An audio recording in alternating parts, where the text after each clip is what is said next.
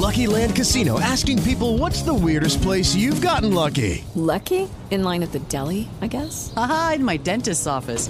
More than once, actually. Do I have to say? Yes, you do. In the car before my kids' PTA meeting. Really? Yes. Excuse me, what's the weirdest place you've gotten lucky? I never win and tell. Well, there you have it. You can get lucky anywhere playing at LuckyLandSlots.com. Play for free right now. Are you feeling lucky? No purchase necessary. Void where prohibited by law. 18 plus. Terms and conditions apply. See website for details. Este es el podcast de Alfredo Romo. 889noticias.mx.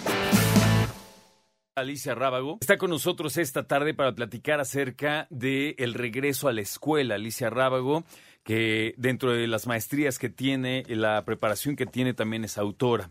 Edúcalos para que los demás los quieran y Edúcalos a pesar de sí mismos son libros que puedes encontrar a la de ya en tu librería favorita o incluso en versión digital. Querida Alicia, bienvenida. Ay, muchas gracias. Oye, yo digo que este momento ya deberían de echarle los papás como todas las ganitas para regresar al ritmo de la escuela. Bueno, y te voy a decir algo, ¿eh? A mí me ha tocado que muchos papás digan, ay, ¿y por qué hay que prepararse? Si cuando nosotros éramos niños, nuestros papás ni se fijaban en eso, todo ahora es más complicado, hay que ahora hacerse los Bueno, más porque yo no me lindo". dormía tan tarde como los niños se duermen ahora, en Esa- mi opinión, ¿eh? Esa es una de las respuestas.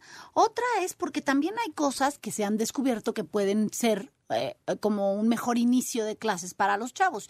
Y mientras las cosas se puedan mejorar y puedas ayudar, pues hay que tratar de hacerlas, ¿no? Entonces, sí, las vacaciones son, yo creo que sí también son muy diferentes.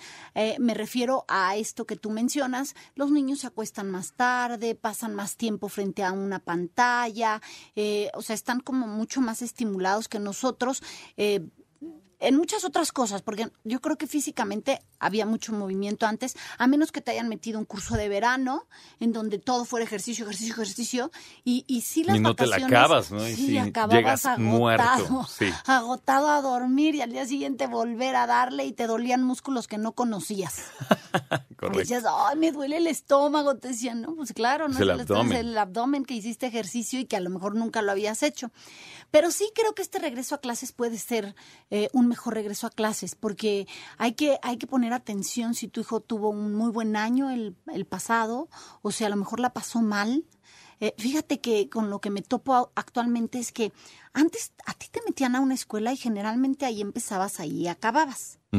¿no? Incluso aunque te movieras de casa, era como, pues como ¿Más tu fieles? zona, eh, pues más fieles y era como, pues ahí estaban tus hermanas y entonces también te metían a ti, ¿no? O sea, como que era familiar el asunto. O sea, te- la escuela conocía a la familia. Hoy, hoy los chavos hacen a lo mejor la primaria en un lado y la secundaria en otro y ellos mismos piden moverse en la preparatoria y entonces van diciendo es que ya me cansé de aquí y es que quiero conocer cosas nuevas y entonces como esto no lo vivieron las mamás pues están muy angustiadas porque dicen va a una escuela nueva yo ya tenía muchos años en esta ya conocía a los maestros Claro, ya sabía el sistema y ahora va una nueva que ella escogió y, y, y- y me estoy muriendo de nervio, no sé qué hacer.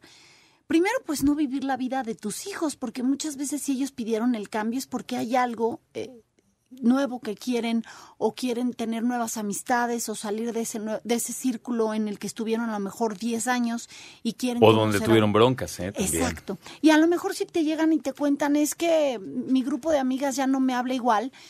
Para nosotros ese problema generalmente lo ponemos en es la edad, ya se les va a pasar. Sí, ya se arregla la cosa. Y no ¿Y olvides no? que cuando tú estás viviendo ese problema, ese es el problema más grande que tienes. A lo mejor sí, como, como adulto, dices, sí va a pasar, es forma parte de la vida, estás creciendo, cada quien toma su rumbo, son intereses diferentes. Y claro, esa amiguita que tenías en, ter- en tercero de primaria ya no lo es, aunque yo siga siendo amiga de su mamá. Y entonces las cosas se complican y entonces empiezan a tener ellas fricciones, pero tú quieres que se sigan viendo porque tú te llevas bien con su mamá.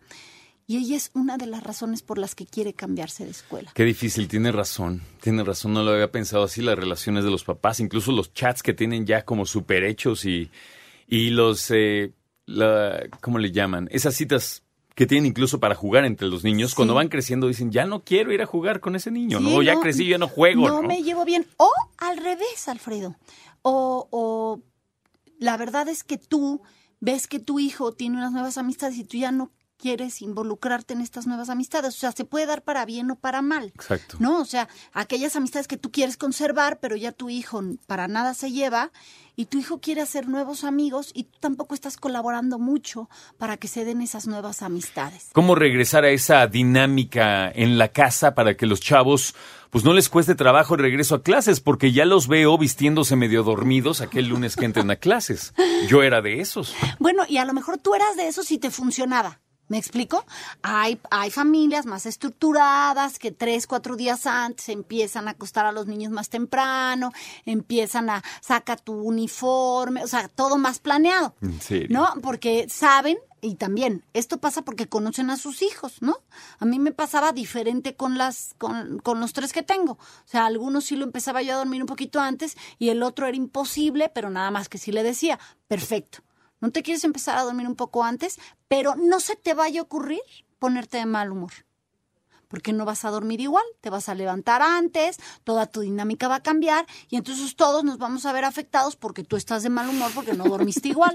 Entonces ya bajo advertencia, pues ya, se, ya decía, ah, caray, ¿no? Si estoy de mal humor, pues me voy a dormir.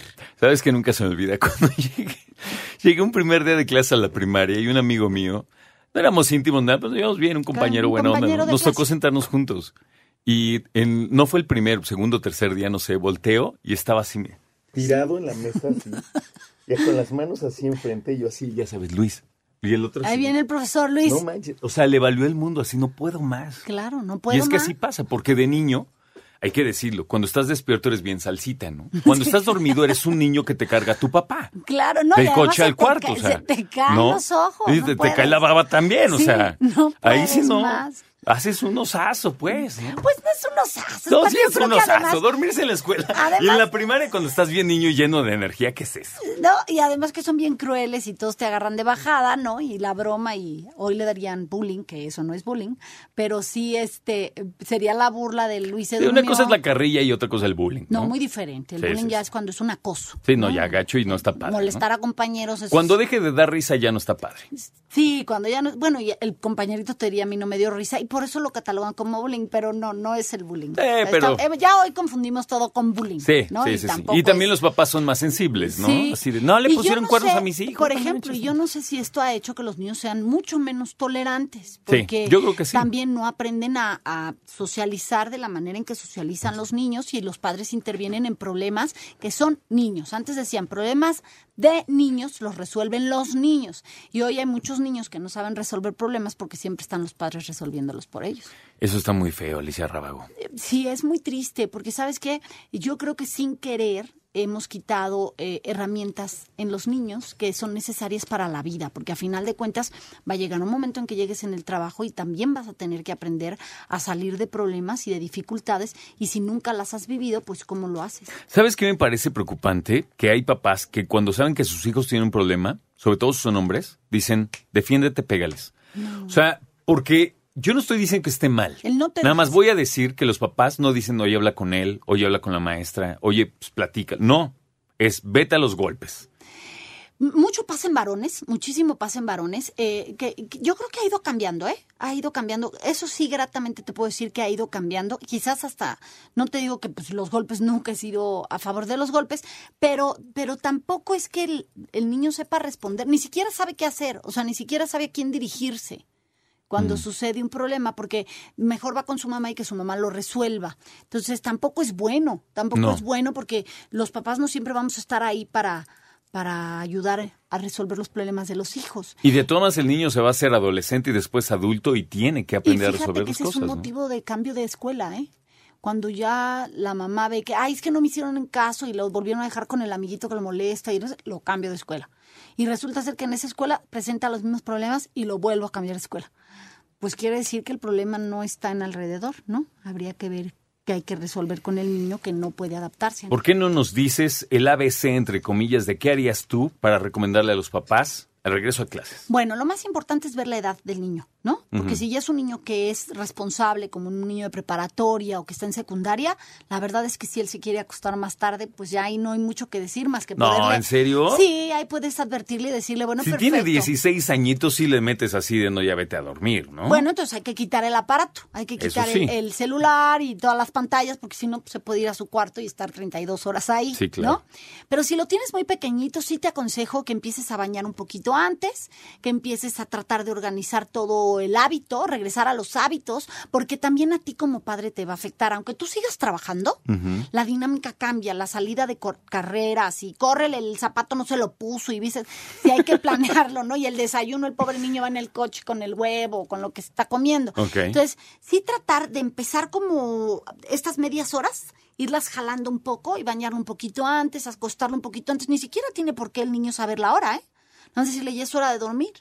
Y entonces, ¿por qué? Pues es que es muy temprano. No, no, mira, ya es hora de dormir y hay que irnos un poquito más temprano. Y también tú tratar de ver qué te facilita la vida para no tener la dinámica de los gritos y pleitos Exacto. estos días, sino, Sí. a ver, dejamos el lunch listo, la mochila lista, todo lo que necesitamos. Ir cambiando estrategias que el año pasado no te funcionaron y que este año pueden cambiar la dinámica familiar. Escucha a Alfredo Romo donde quieras, cuando quieras. El podcast de Alfredo Romo en 889noticias.mx.